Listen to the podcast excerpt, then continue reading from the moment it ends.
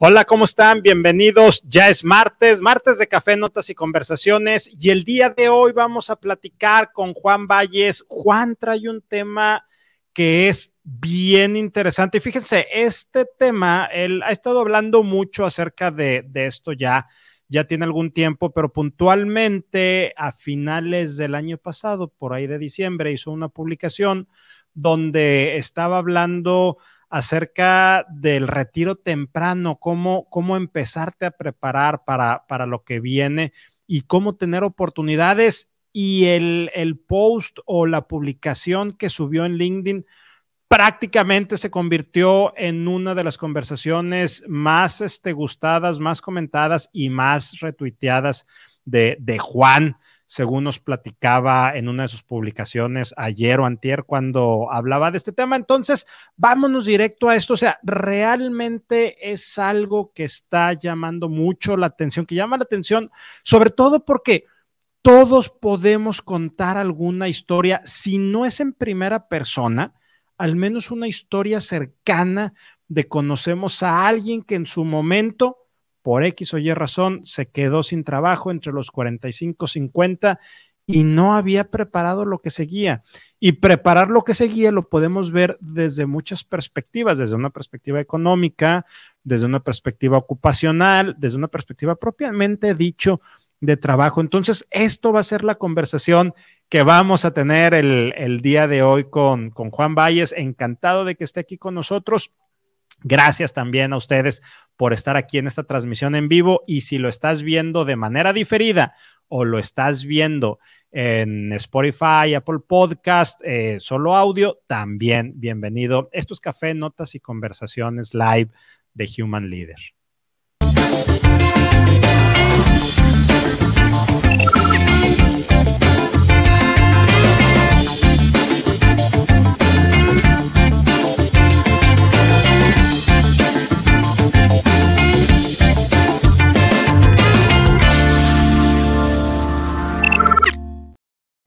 ¿Cómo estás, Juan? Bienvenido. Buenas tardes, buenas noches. Muy bien, como siempre, un gusto estar contigo, Rogelio. Eh, debo decir eh, una cosa. Dígame usted. Mira, eh, cuando hay gente que me contrata, además de lo que yo hago, hay gente que me contrata y me dice, es que quiero hacer lo mismo que tú haces en LinkedIn, quiero hacer una especie de consultoría y ayúdame, quiero entender cómo le haces tú y copiarte y demás. Entonces, le recomiendo gente que produce contenido para que lo sigan y les, y les aprendan. Y tú eres el principal que siempre recomiendo. Mira, Rogelio es el más productivo en cuanto a la forma, en cuanto a la calidad, en cuanto síguelo y apréndele porque está cañón. Em, y te digo esto eh, porque es, es, bastante recurrente, pero también te lo digo porque hoy quiero celebrar que este es, que, que para mí es un gusto que alguien a quien le respeto mucho su contenido sea la sexta vez que me tiene aquí. Así que salud eh, y gracias por, por, por, todo este tiempo, Rogelio. Salud por eso. Se ve transparente, pero te prometo que es un jaibolito, ¿eh? Te prometo que es un jaibolito. Bienvenido, Juan. Nuevamente, gracias por estar aquí. La verdad es que el honor es nuestro que nos estés acompañando. Y a ver, platícanos un poquito este tema, pero no el tema en sí. ¿Cómo empiezas a conceptualizar la idea de, hablar de esto. O sea, sé que es parte nodal de lo que tú haces profesionalmente, pero este aterrizaje, ¿cómo empieza a formarse?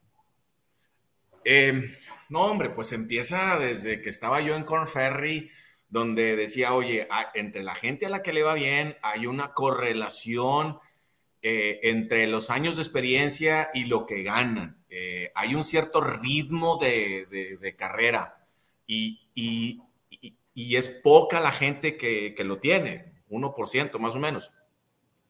Y, entonces yo decía, ok, entonces tienes más o menos que llegar a los 50 y poquitos a ese cierto nivel, CEO, VP, eh, Managing Director, partner de una firma, etcétera.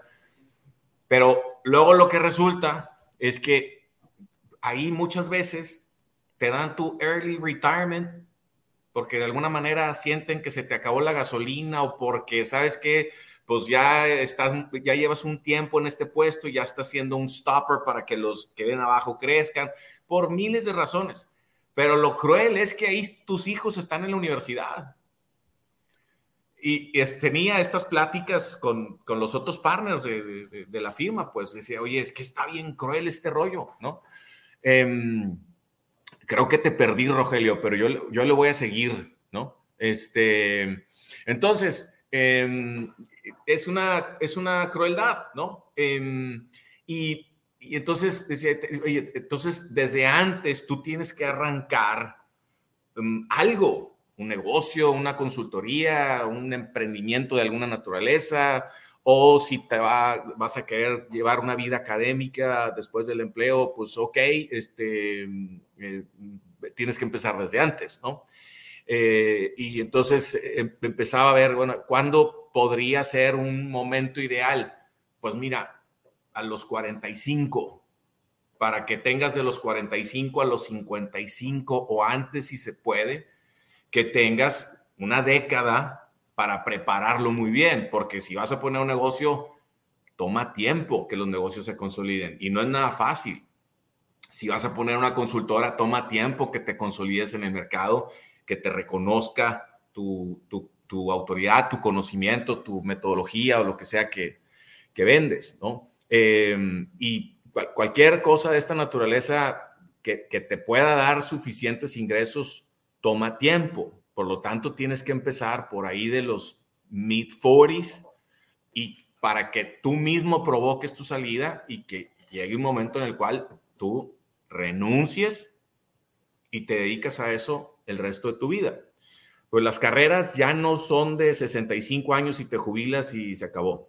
Las carreras hoy en día tienen 35 años en el mercado del empleo, más o menos de los 23 a los 58 y a partir de ahí son 15 o 20 años posteriores con algún tipo de actividad económica. Idealmente, esa actividad económica debería contar con las siguientes tres características. Uno, que sea eh, algo que lo puedes hacer hasta que te mueras, porque el simple hecho de tener una actividad mental te mantiene vivo más tiempo. Dos, que sea algo que lo vas a hacer porque lo quieres hacer. Porque hasta ahora en tu vida de empleado, pues has tenido que hacer lo que te han dicho que tienes que hacer. Y tres, muy importante, que por hora esta actividad te genere tres o más veces lo que te genera tu hora como empleado. ¿Por qué? Porque eh, si, si cuando sales del mercado del empleo, ahí tienes 50 y algo y todavía tienes mucha pila. Entonces, sigues trabajando 12 horas como siempre, pero ganas más dinero. Y por allá 70, 60 y lo que tú quieras, cuando tus hijos ya se eh, fueron, se casaron y todo lo demás, ahí le bajas el tiempo que le inviertes a esto, te la llevas ya más tranquilo, pero como tus hijos ya no están eh, en, en tu casa ni nada de eso, con, es, con esa misma eh, nivel de ingresos que tenías en tu último empleo, te la llevas de maravilla. Y entonces, bueno, pues bienvenido de regreso, Rogelio. Gracias, estamos, estamos, teniendo aquí problemas técnicos, pero estamos tratando de arreglar eso. Lo bueno es que me puedo sentir tranquilo porque veo que tú continuaste con, con esta transmisión. Si no, em, no, pues es que eh, esa me la platicaste desde la primera que tuvimos, eh, ¿no? Este, entonces ya, ya, me la, ya me la sabía, ¿no? Entonces, bueno. Ya, ya, me voy a conectar por acá, tú síguele, tú síguele, es tu programa. Ok. bueno, entonces, ok, describí, este, describí lo que, lo que dice el post básicamente, ¿no? Y entonces, para los que lo leyeron, que fue mucha gente, y que, que, lo comentaron y demás, pues a ver, hasta ahorita no les he dicho nada que no hayan, no hayan leído y lo sé y lo entiendo. Pero Rogelio es buenísimo para hacer preguntas.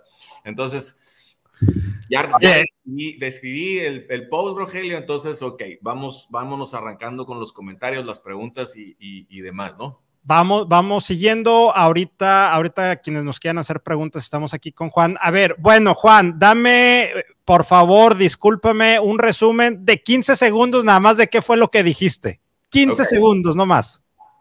Que las carreras hoy en día tienen 35 años en el mercado del empleo de los 23 a los 58, que te llega tu early retirement, y 15 o 20 años posteriores. Por lo tanto, tú a los 45 necesitas arrancar una actividad económica, consultoría, un negocio, you name it, lo que tú quieras, y tienes una década de los 45 a los 55 más o menos para que crezca y entonces tú renuncias en vez de que te den el early retirement a ti. Sí. Y las tres características que debe tener esa actividad de forma ideal, que la puedas hacer hasta que te mueres, que sea algo que lo vas a hacer porque lo quieres hacer y no porque lo tienes que hacer, eh, como hasta ahora en tu vida de empleado. Y tres, que por hora te genere tres veces más que tu hora de empleado, porque cuando sales del mercado ganas más dinero, le sigues chambeando igual 12 horas, pues ganas más dinero. Cuando tus hijos ya se van porque ya se casaron y demás a los 60 y córrele 70 si tú quieres, ahí puedes invertir menos tiempo al día, pero ganas lo mismo más o menos que ganabas como empleado y, y ya con tus hijos fuera, con ese dinero feliz. Entonces, eh, ese, es el, ese, es el, ese es el resumen, ¿no? Em, y, y, para concluir, quisiera decir, a ver, es que es, eh, a los baby boomers, les llegó el mundo digital o muy tarde o no les tocó. Pero es que el, mundo digital que tenemos hoy en día es tremendo.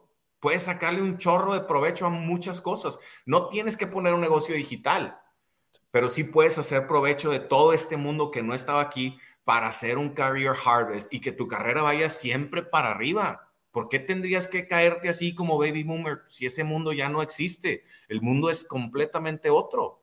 Entonces, desde los 45 tienes que proponértelo e ir haciendo el nurture de esa actividad económica para que siempre estés mejor.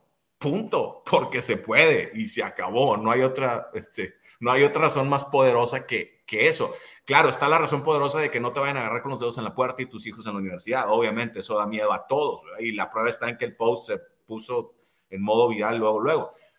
Obviamente todos tenemos miedo, pero a mí me gusta verlo por el lado positivo, porque se puede y hay que hacerlo, ¿no? Este, cuando llegas a los late 40s, early 50s, tienes 25, 30 años de experiencia, que vale dinero.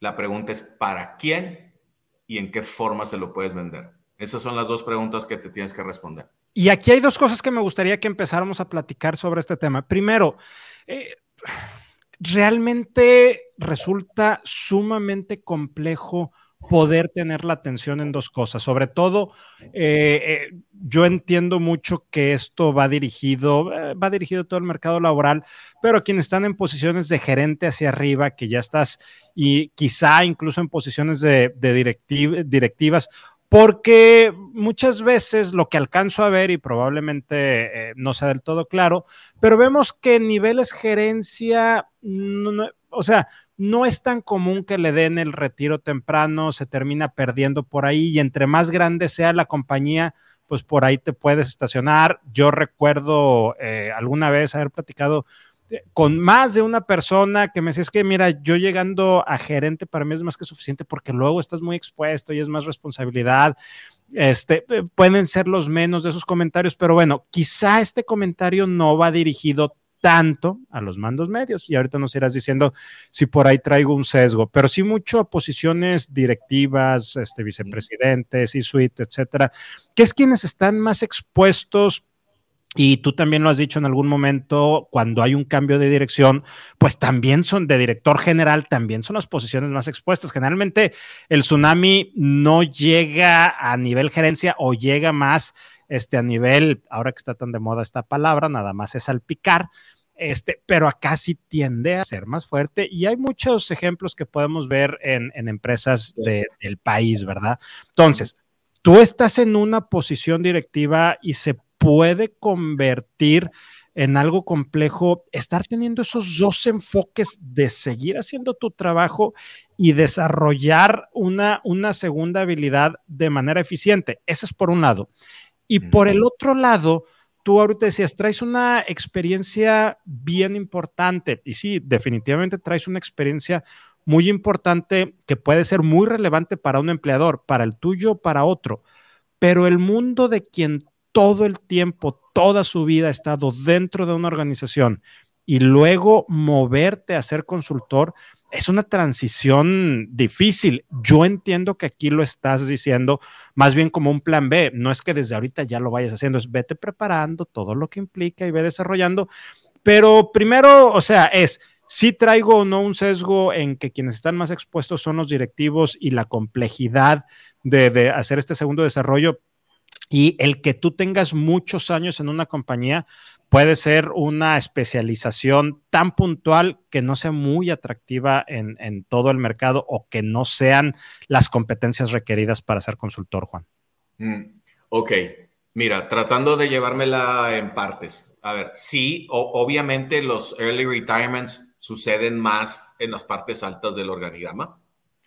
Sí, mi mercado natural desde hace 18 años es las gerencias para arriba, aunque tengo muchos, muchos chavillos recién graduados. De, hecho, antes de entrar aquí, eh, asesoré a una clienta de, Dominicana, casi recién graduada. Eh, em, entonces, ok.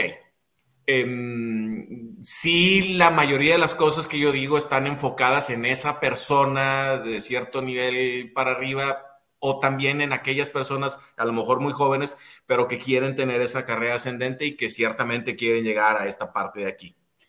En, eso gira en torno, en, en, eso gira todo lo que comunico, todo el tiempo, ¿verdad?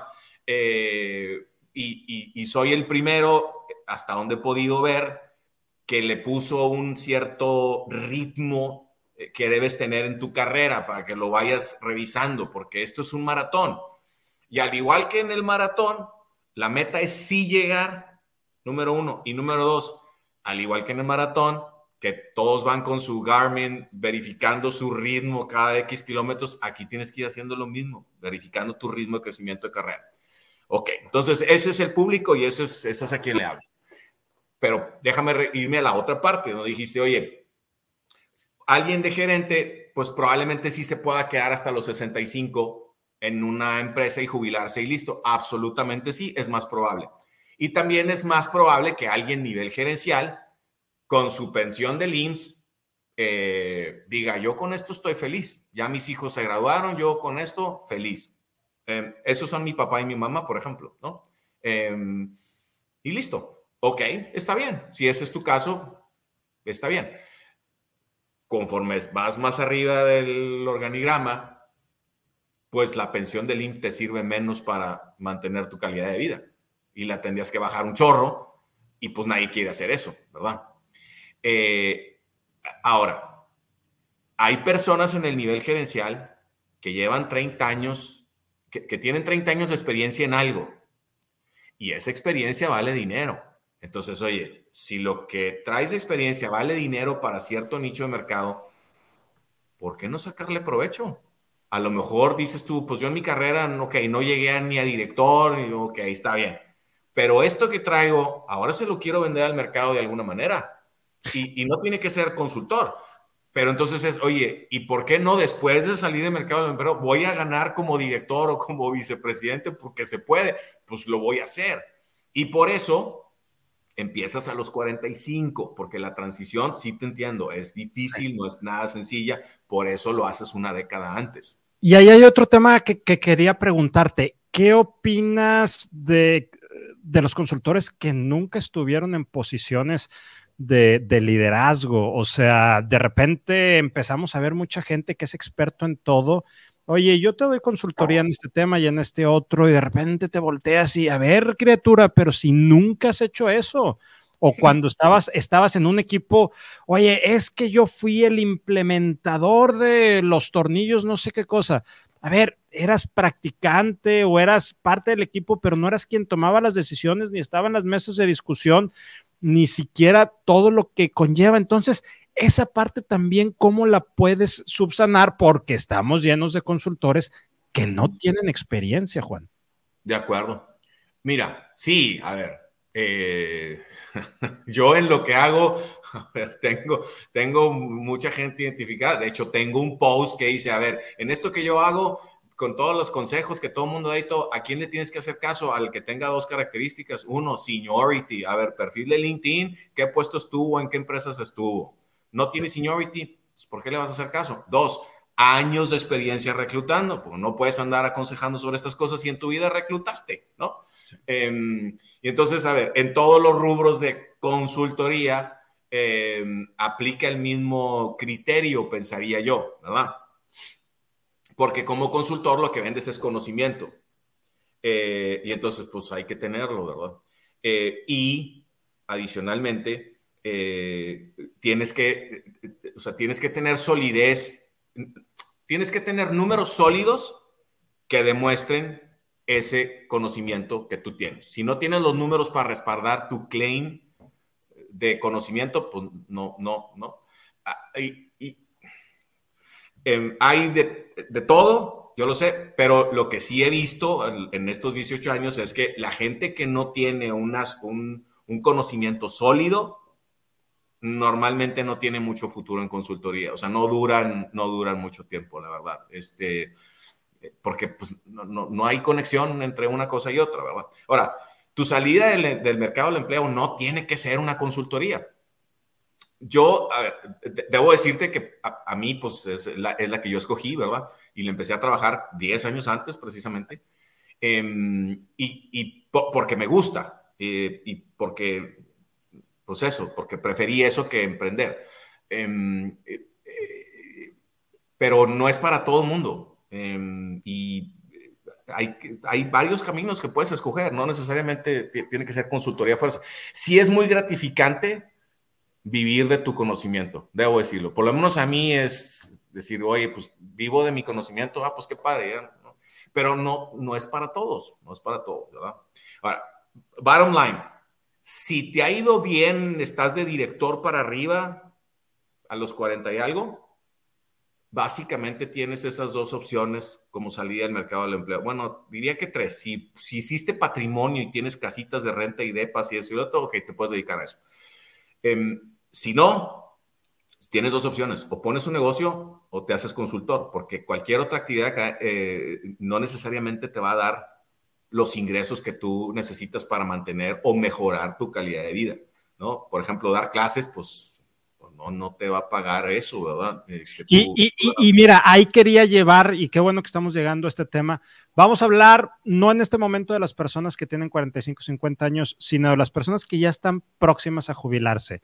Y la típica conversación es, oye, alguien que se dedicó toda su vida a la empresa, que no sabe hacer otra cosa que ser un excelente empleado y con grandes resultados y pudo, pudo haber sido a posición de, de director de VP. Oye, ¿y ahora a qué te vas a dedicar? Y siempre pues a dar consultoría, a dar clases. El tema es que no existe esta preparación que tú estás diciendo, o sea, eh, eh, eh, y tú le decías ahorita, a ver, yo antes de hacer lo que estoy haciendo, estuve trabajando, estuve preparándome 10 años y estuve haciéndolo durante un gran periodo. Entonces, por un lado, este retiro temprano y que también por acá José Daniel Gómez nos está diciendo, dice, en mi experiencia un negocio propio lo es de emprender a más tardar a los 35 no sé si como emprender, pero sí empezar a desarrollar este chip entre los 35 y 40. Y el otro tema, tú lo decías ahorita también puntual, tiene que ser el económico. Y sigo con otro comentario de José Daniel. Eh, obviamente, dice él, tienes que ser experto en la materia. Tú bien lo decías hace unos momentos, Juan, y tienes que capacitarte en adquirir habilidades de consultoría y de venta y todo lo que ello implica. Pero aparte debes de tener un patrimonio. Me preocupa a mí tremendamente, o no sé si me preocupa o me llama la atención.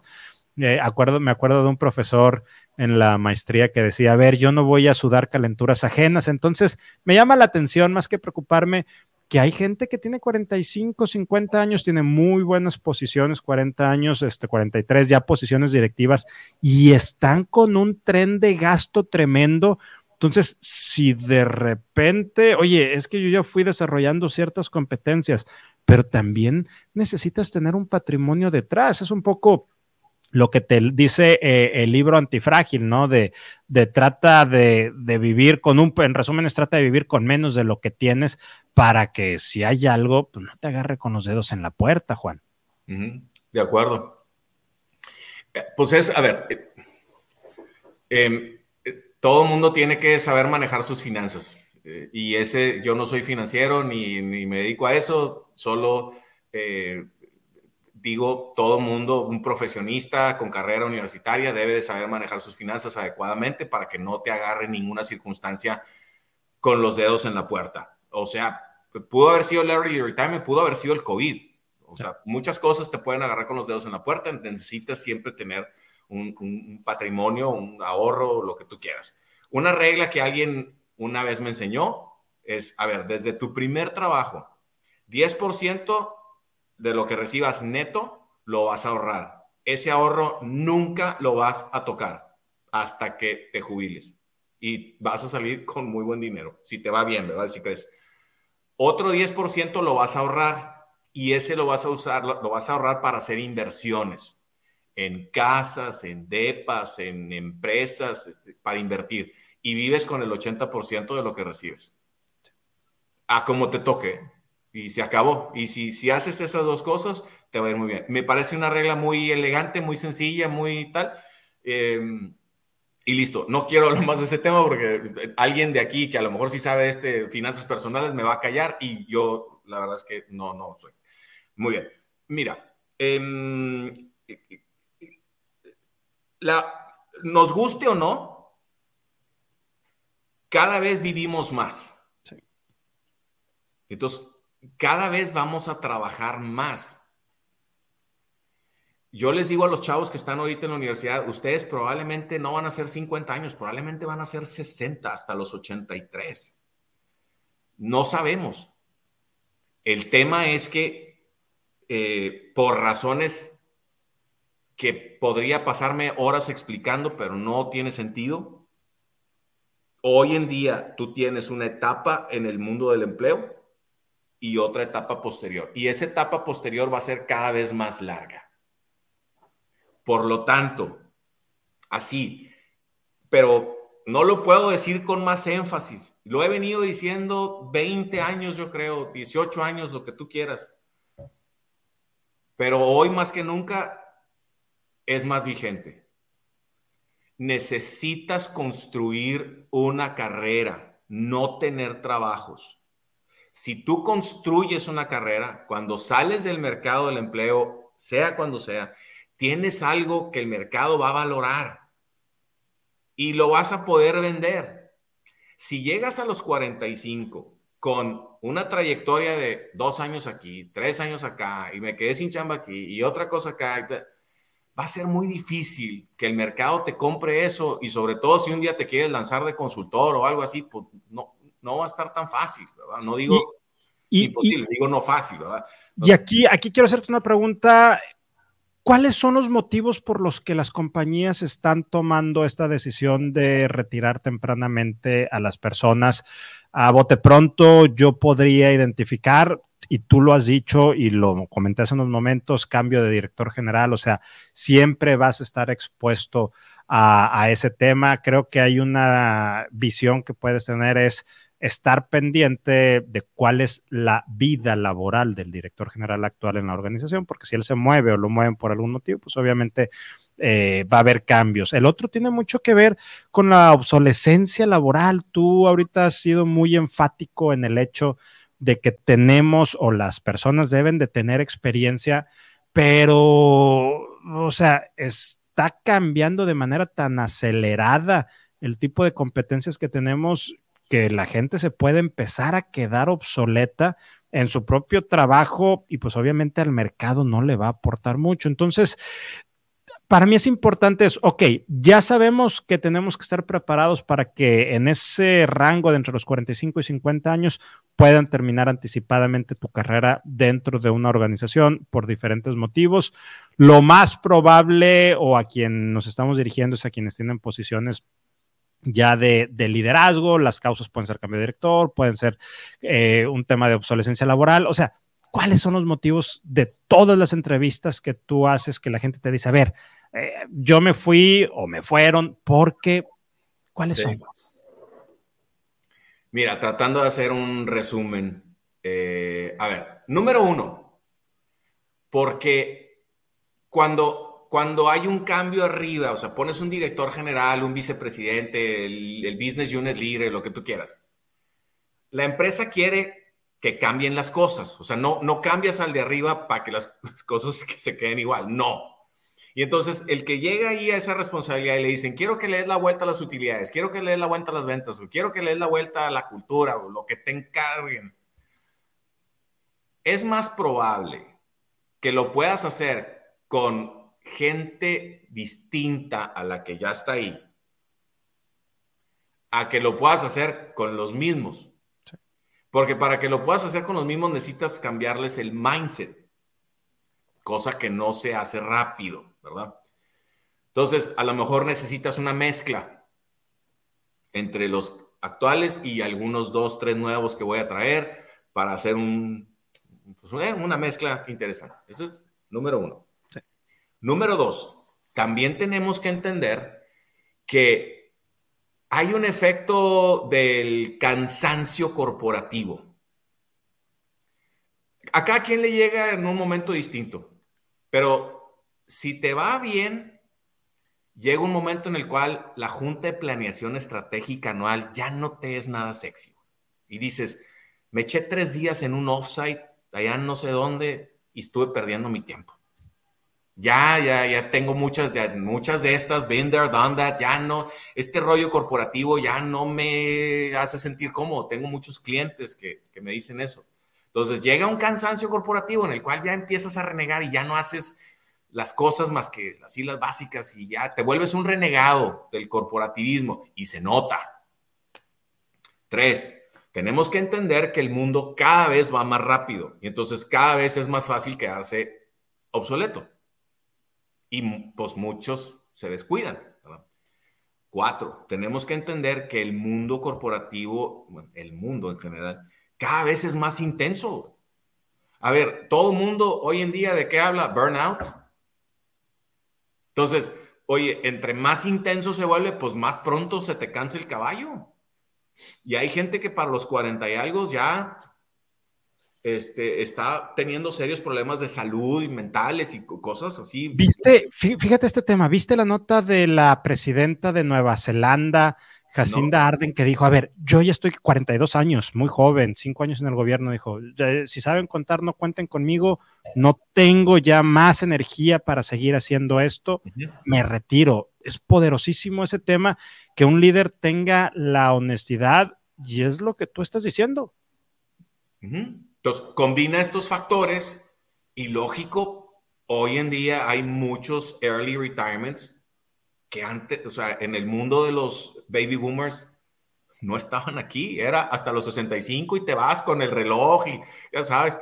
Entonces, eso ya desapareció porque el mundo cambió dramáticamente. Entonces, hay un nuevo mundo. Y es mejor asumir que en algún momento vas a salir del mercado por la razón que tú quieras, a lo mejor es hartazgo tuyo, lo que sea, pero vas a salir del mercado. Entonces, ¿cuándo tienes que preparar tu salida? Mi experiencia hasta ahorita me dice a los 45. Estoy de acuerdo también con Daniel, creo. Sí. De que, oye, arranca a los 35 y a los 45, sí, claro, absolutamente. Mi experiencia también, y en alguna ocasión me lo preguntaste, creo, no sé. Y, yo no soy, no, no, he emprendido una vez en mi vida, ¿verdad? Esto que hago hoy. Pero he, entrevistado a muchos emprendedores que fallan y luego se tienen que regresar a emplear, desde el 2004 para acá. Y una clave en esto es cuando te preguntan, oye, ¿cuál es la edad buena para emprender? No, no, no. La edad no es el factor que debes de considerar para emprender. No.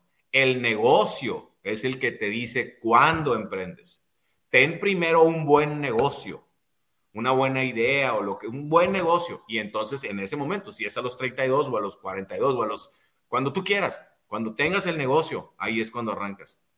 Y listo, ¿no? Fíjate, no soy emprendedor tampoco, esa, esa la quiero dejar ahí nada más, ya no quiero andar más en el tema.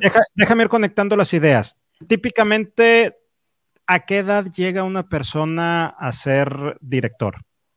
Primer nivel, más o menos. 43.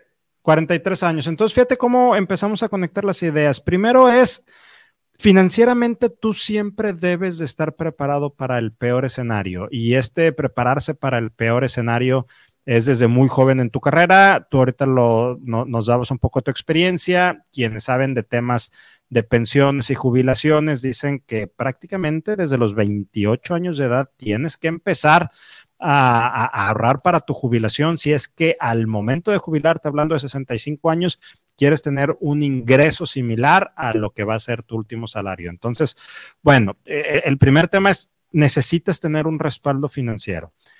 Necesitas empezar a adquirir habilidades y empezar a desarrollar ciertas competencias, ahorita nos lo decía Daniel, que te ayuden a generar experiencia y valor al mercado, porque volvemos a lo mismo, muchos años en la misma posición no es experiencia, simplemente es antigüedad. Si tienes, sabe cuántos años haciendo lo mismo, pues tienes mucha antigüedad en picarle a la tecla, pero nada más le picas a la tecla Z, a la tecla X, no, no, no en estar haciendo otras cosas. Entonces, tu chamba, tu trabajo, tu, tu, tu, responsabilidad dentro de tu plan de desarrollo individual que tú tienes que autogestionar, tiene que ver con el hecho que te tienes que hacer cargo de tu carrera y de, tus, de tu desarrollo de competencias. Lo platicaba en un live ayer y lo estuve platicando la semana pasada en mis artículos de Davos. La principal preocupación, una de las principales preocupaciones que hay actualmente es la obsolescencia laboral. Y entre mayor sea tu nivel de contribución, es decir, entre más alto estés, más fácil es que te vuelvas obsoleto. Por irónico que, que, parezca, la velocidad de obsolescencia va a ser muy acelerada. Entonces tenemos el hecho, el respaldo financiero Ahorita se nos ahora el que se nos fue es, es Juan Valles, ahorita, ahorita va regresando con lo que nos estaba platicando. Entonces, el primer tema tiene que ver tener un respaldo financiero con, con lo que tú estás, este, con lo que te estás preparando. El segundo tiene que ver con que en el mercado tú estés entendiendo, lo estés leyendo y te estés haciendo cargo de tu plan de desarrollo individual para tener las competencias necesarias. Pero ahorita le hacía yo una pregunta muy puntual hace, hace unos minutos a, Juan, que ya está aquí de Bueno, que también te fuiste, Juan, sí, ya me siento bien. La verdad es que ya me siento tranquilo de no ver el único que se cayó en esta transmisión. No, olvídate, o sea, no. X, tecnología bendita. Pero bueno, ok, ya estoy aquí. Primero es el tema económico. Segundo es el tema de competencias por el tema de la obsolescencia. Tercero y más relevante, al momento que tú llegues a una posición de liderazgo, vamos a ponerle 42 años. Tú tienes no más de seis años para saber que si sigues haciendo lo mismo en la misma posición, es muy alto el grado de que te vayas a ir, de que ya no le estés aportando valor a la, a la organización. Cualquier persona que está más de seis años haciendo exactamente lo mismo y pensemos en una persona que ya está en una posición directiva y que ya no tiene dónde crecer en la organización más que a director general o tiene que ser muy creativo para seguirle aportando valor a la organización y tener otras funciones o tiene que estar pensando ya en este retiro temprano o en un cambio de, organización, si es que ya llegaste al tope, si no es la gran transnacional donde te puedas estar moviendo y, puedas estar adquiriendo otras habilidades. Hace un, algún tiempo, no mucho, un par de meses, platicábamos Juan y yo, este, cuál ¿Cuántos son los años que máximo una persona debería de estar en el puesto? Yo creo que son cuatro años, yo considero que son entre cuatro y cinco años. La revista Harvard Business Review te dice que en ningún caso debería de ser más de siete años, porque ¿qué pasa con ese directivo? Y ahorita Juan lo decía, primero te empiezas a aburrir y dejas de prestarle atención a la, a la organización. Segundo, empiezas a tomar decisiones de mayor riesgo, porque como ya no tienes la adrenalina del principio, eh, necesitas mantenerte y sentirte activo.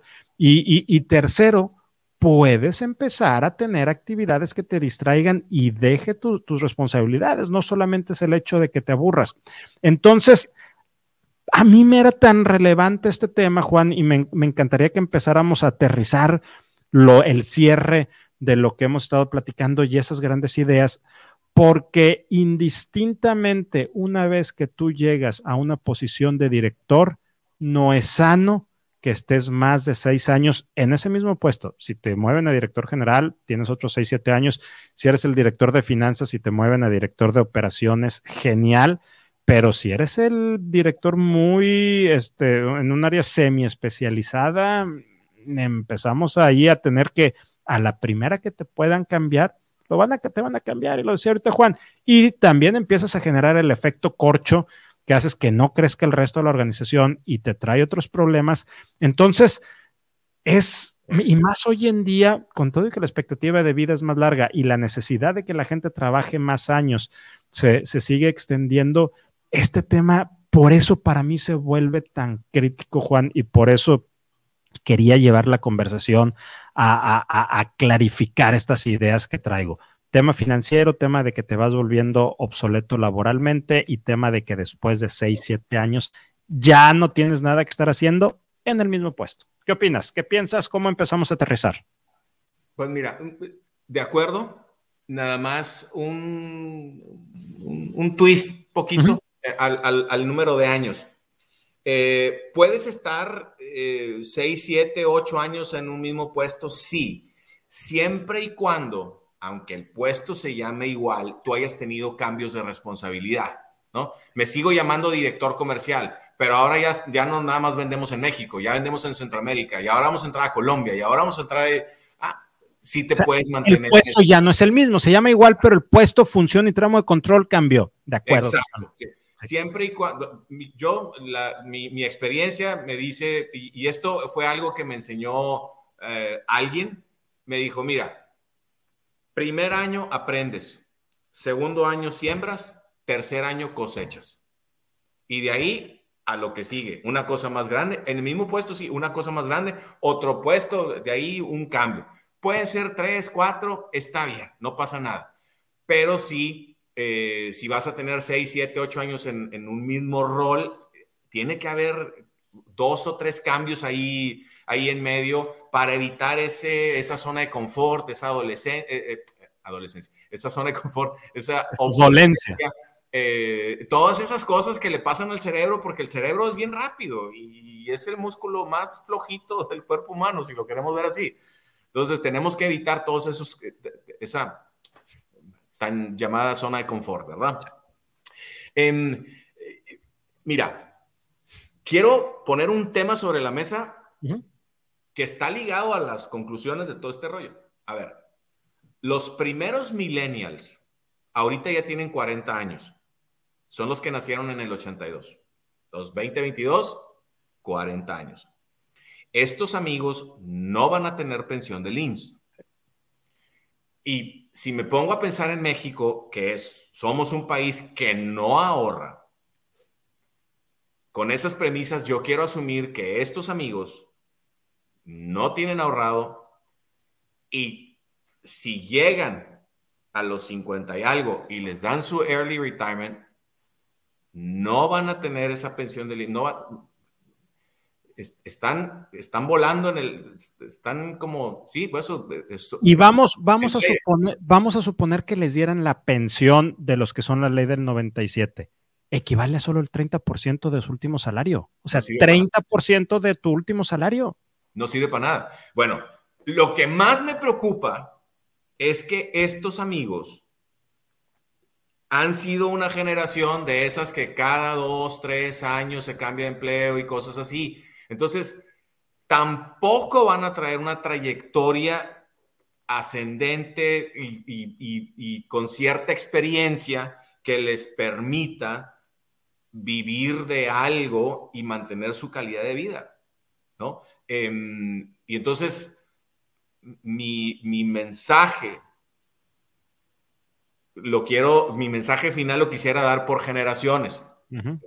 Si tú ya tienes 50 y algo y ya te llegó el early retirement o ya lo que tú quieras y tal, bueno, estás contra reloj, ¿no? Porque necesitas generar alguna actividad económicamente, económica eh, rápido, lo cual no va a estar sencillo. Pero pues ya te tocó, ni modo, ok. Y, todavía tienes algunas posibilidades. Si, tú, si tienes una carrera construida, tienes posibilidades de emplearte.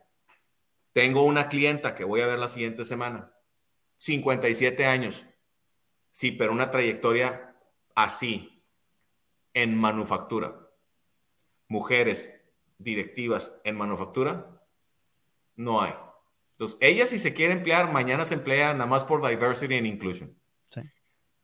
Pero fíjate lo que ella quiere hacer, porque ya va a salir del, del mercado. Ella lo que quiere hacer me dijo, yo quiero ser una career advisor para mujeres en manufactura. Y le voy a enseñar lo que yo sé para que haga eso. Y le puede ir súper bien, porque mujeres en manufactura, en la parte baja sí hay muchas, arriba casi no hay. Y ahí déjame detenerte porque aquí estás llegando a la segunda parte de la conclusión que me gustaría también que nos compartieras. Ya vimos la primera parte de lo que mencionábamos con estos tres elementos que no voy a repetir y que tú ahorita puntualizaste, es ese retiro anticipado te va a llegar. El segundo es cómo te empiezas a preparar para lo que viene, cómo empiezas a crear una carrera o un área de, de desarrollo paralelo y el primero es identificar qué le da valor al mercado. O sea, esto que tú estás diciendo es un ejemplo muy poderoso y muy puntual porque esta persona con unas características especiales que el día de hoy son muy, muy valoradas por el mercado, no sé si en tres, cuatro, cinco años, probablemente en cinco años, en hombre, ya hay tantas directoras de manufactura, líderes que la verdad es que una más, una menos, no, pero hoy es, es, es relevante, es importante. Ella lo está identificando y por lo que entiendo, y lo que nos decía José Daniel Gómez hace unos momentos, está empezando a desarrollar esas competencias para no solamente explicarle lo que ella hacía en su puesto en la empresa donde estaba, que eso la verdad no da mucho valor, es más bien cómo te ayudo a partir de mi experiencia a que tú vayas encontrando tu camino. Entonces es, encuentro lo que da valor y veo qué competencias. Y perdón por estar repitiendo el tema de las competencias, no olvidemos que nos volvemos obsoletos un 6% por año si nos quedamos en el mismo puesto haciendo lo mismo. Sí, de acuerdo. Mira, ok. Voy a llegar a eso que, dijiste. Entonces, em, si, ya te, si ya tienes el early retirement aquí y tienes una carrera construida, no tienes nada que preocuparte. Va a haber alguien que, va a haber un segmento del mercado que te va a querer comprar eso. Nomás hay que determinar bien quién y en qué forma se lo puedes vender. Si no traes una carrera muy sólida construida, entonces estás contra reloj y necesitas encontrar esa actividad económica de, alguna manera. Ok, si estás por allá de los late 40s, 48, 49, ya vas tarde. necesitas ya empezar. Sobre todo, de nuevo, si estás en las partes altas del organigrama, necesitas empezar ya porque tu pensión de IMSS o lo que sea y no, no te va a dar, no te va a dar la vida.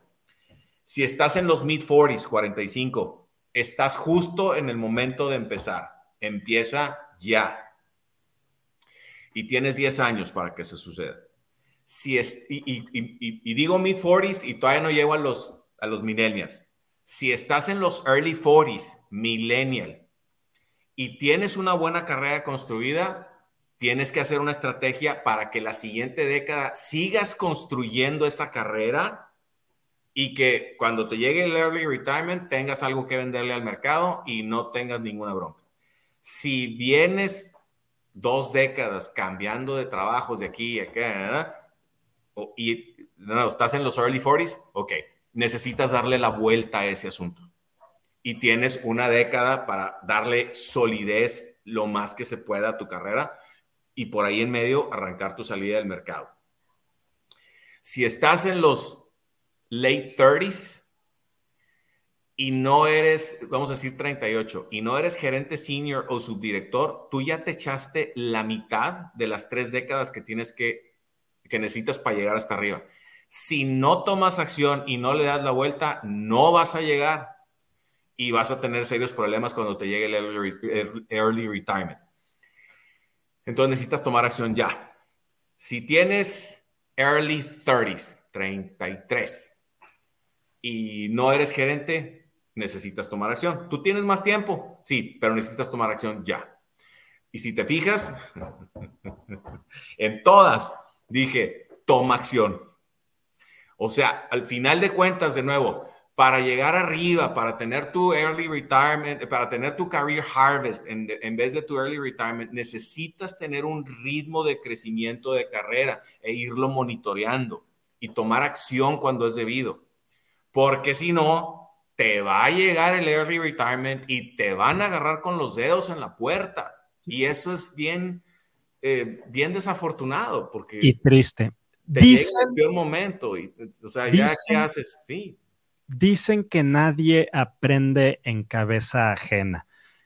El hecho de que estemos presentando este tema el día de hoy es poderles dar un panorama de lo que está sucediendo y de lo que es altamente probable que suceda en tu mercado laboral, en tu carrera profesional y por eso estos dos conceptos de cómo te vas preparando para un retiro anticipado, pero también cómo te vas preparando para lo que viene. Y ese retiro anticipado se puede dar muy pronto, un poco más tarde, pero eventualmente se va a dar y bueno, hay que, hay que estarlo haciendo.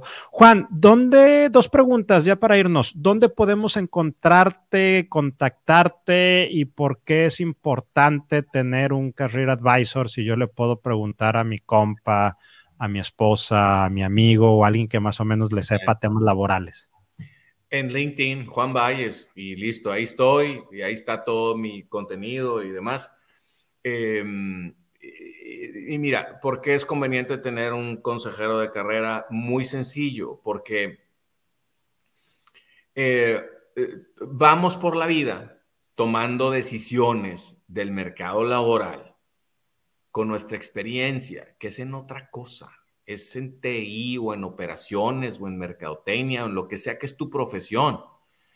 Es como, yo me pongo a pensar, si ahorita yo tuviera que tomar una decisión de si implementar este ERP o este, no tendría ni la más remota idea de qué hacer. Pero ni la más remota idea. O si me dicen, ok, tráete eh, esta línea de producción de Estados Unidos y arráncala. ¿Qué hago? Bueno, pues así vamos por la vida tomando decisiones del mercado laboral, cosas que, que ignoramos con nuestra experiencia.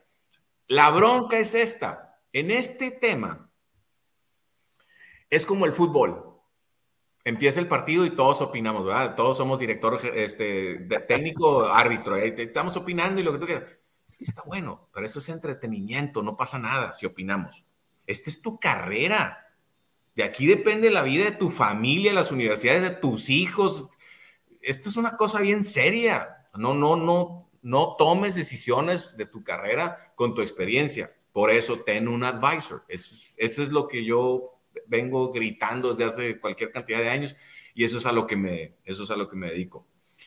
Em, eh, quiero decir una cosa, de hecho. Eh, dijiste eh, la frase de nadie aprende en cabeza ajena. Career Advisor existe por eso, porque a mí me ha tocado la suerte de aprender en cabeza ajena, de haber entrevistado ya más de 18 mil directivos que te cuentan sus fracasos y sus, sus, éxitos y sus aprendizajes y todas estas cosas, y entonces vas aprendiendo. Lo que yo hago hoy es transmitirle a mis clientes esas eh, experiencias de mucha gente a la que ya le pasó, a la que, quienes ya cometieron el error o quienes ya cometieron el acierto, ¿no?